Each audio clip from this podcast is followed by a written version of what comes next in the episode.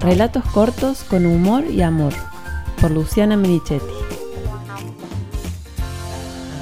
Planeador. La herencia que me dejó mi abuelo Victorio entró en un papelito.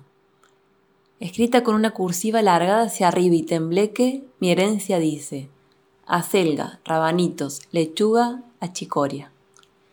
Era alto, flaco y friolento, pies y manos enormes, ojos verdes, tímidos y pícaros al mismo tiempo. La huerta, la quinta, como siempre le dijimos, ocupaba todo el patio y era su alimento en todo sentido. Le alimentaba la panza y los días. Vivía con mi abuela y mi tía. Con su producción además devolvía cada favor o gesto bueno que alguien le hiciera. La secretaria del médico lo trataba amablemente, un atado de lechuga. El plomero le arreglaba un caño un ramillete de rabanitos. Con dinero pagaba el trabajo y con su huerta el afecto que recibía. Esperaban los recolectores de residuos con algo caliente en invierno y agua fresca en verano. Para las fiestas los esperaba con una sidra y pan dulce. Había sido cartero. Con la película El cartero, en mi familia lloramos el triple de lo que se habrá propuesto el director, porque el actor y el personaje eran parecidos a mi abuelo.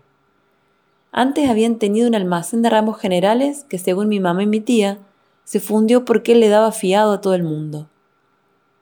Desde que yo recuerdo, mi abuelo sufría del estómago, innumerables úlceras que más de una vez terminaban en hemorragia y viajes urgentes a Córdoba. Era incapaz de confrontar o discutir con alguien.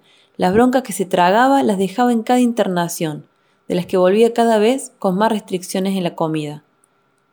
A veces lo descubría comiéndose un bocado de algo prohibido escondidas. Mi papá dice que a veces hacía lo mismo con un traguito de vino y de joven con el cigarrillo. Otro de sus delices era jugar a la quinela. Si no podía escabullirse de mi abuela, nos mandaba a sus nietas con un papelito diminuto y los números anotados.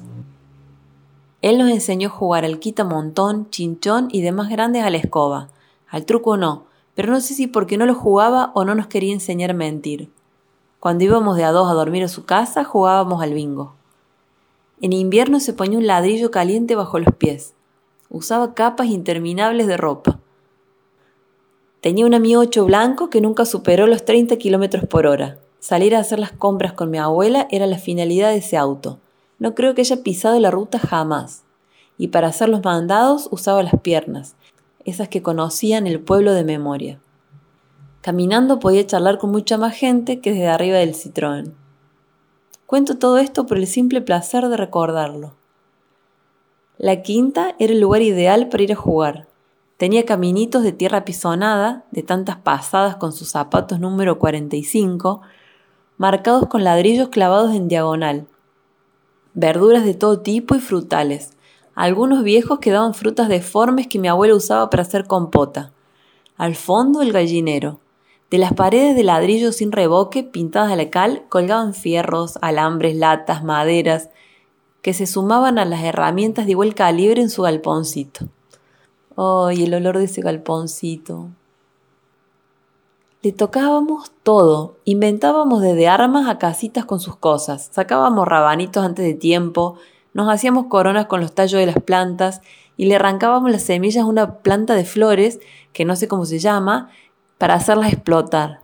Jamás nos retaba, porque nos adoraba, pero ahora que lo escribo, pienso en las úlceras. Vivió mucho tiempo, hasta los 86. Lo recuerdo siempre alegre, aún en los últimos años, cuando las broncas se volvieron cáncer en los intestinos.